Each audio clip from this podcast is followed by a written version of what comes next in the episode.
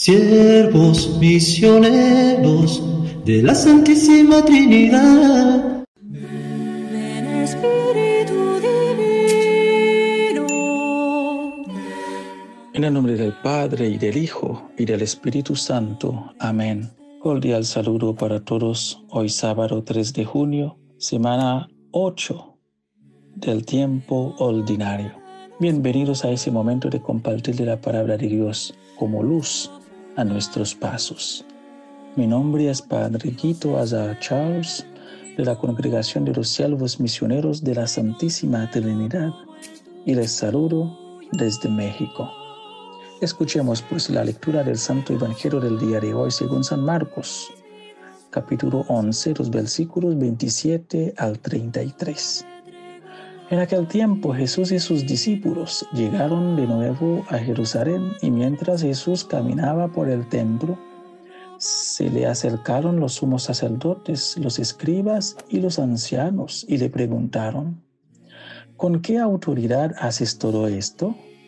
¿Quién te ha dado autoridad para actuar así? Jesús les respondió, les voy a hacer una pregunta. Si me las contestan, yo les diré con qué autoridad hago todo esto. El bautismo de Juan, ¿era cosa de Dios o de los hombres?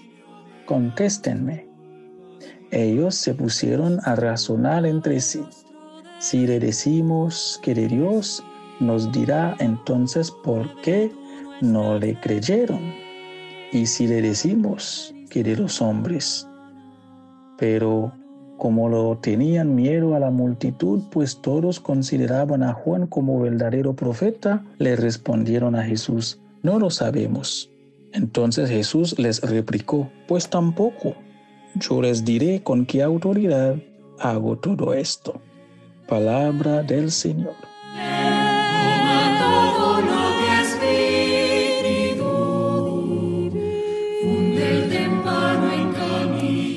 Queridos hermanos y hermanas, en esta semana la iglesia retoma el ritmo ordinario de su liturgia y hoy la palabra de Dios toca un tema importante para los contemporáneos de Jesús, el origen de la autoridad con que actúa Jesús. El evangelista San Marcos nos lleva ahora por una serie de controversias de Jesús con los dirigentes del judaísmo los gestos simbólicos de Jesús, sobre todo el de la purificación del templo, encuentran una inmediata y furiosa respuesta por parte de las autoridades de Israel. Unos tras otros se van sucediendo los distintos grupos de poder del judaísmo para atacar al Señor.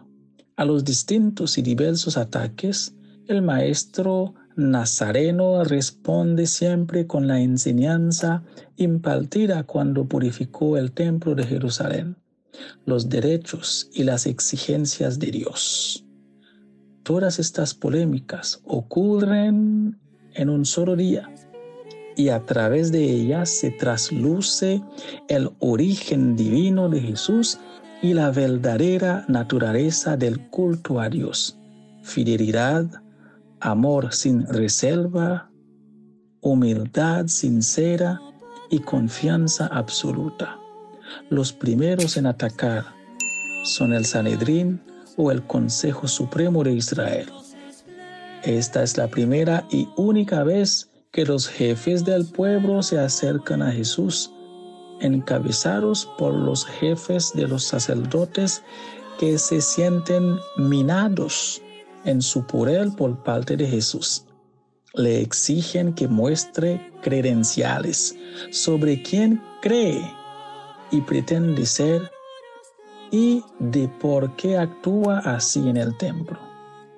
En medio de la disputa, el interrogado se convierte en interrogador y les exige a los jefes del pueblo que se pronuncien sobre el bautismo de Juan si ese bautismo era de Dios o de los hombres. De alguna manera, con su silencio, los jefes del pueblo admiten el origen divino del bautismo de Juan y así por lo tanto Jesús les revela el origen divino de su misión. Jesús actúa como enviado de Dios.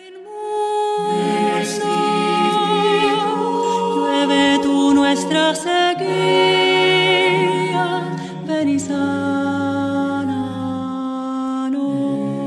Los tres grupos que representan el Sanedrín, que es el Consejo Judío, reconocen la autoridad de Jesús, pero dudan de su origen. No entienden que la, que la autoridad pueda ejercerse desde el servicio a los demás, a los más pobres, y no desde el poder y los privilegios. Jesús se defiende acudiendo a la memoria de Juan el Bautista, quien conquistó la autoridad gracias a su servicio profético. Los dirigentes que no pueden negar el argumento de Juan el Bautista deben aceptar implícitamente que la autoridad de Jesús también es divina, porque está puesta al servicio de la humanidad.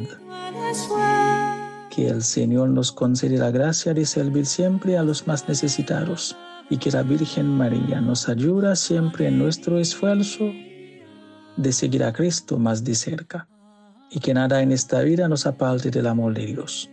Un feliz y bendecido día para todos.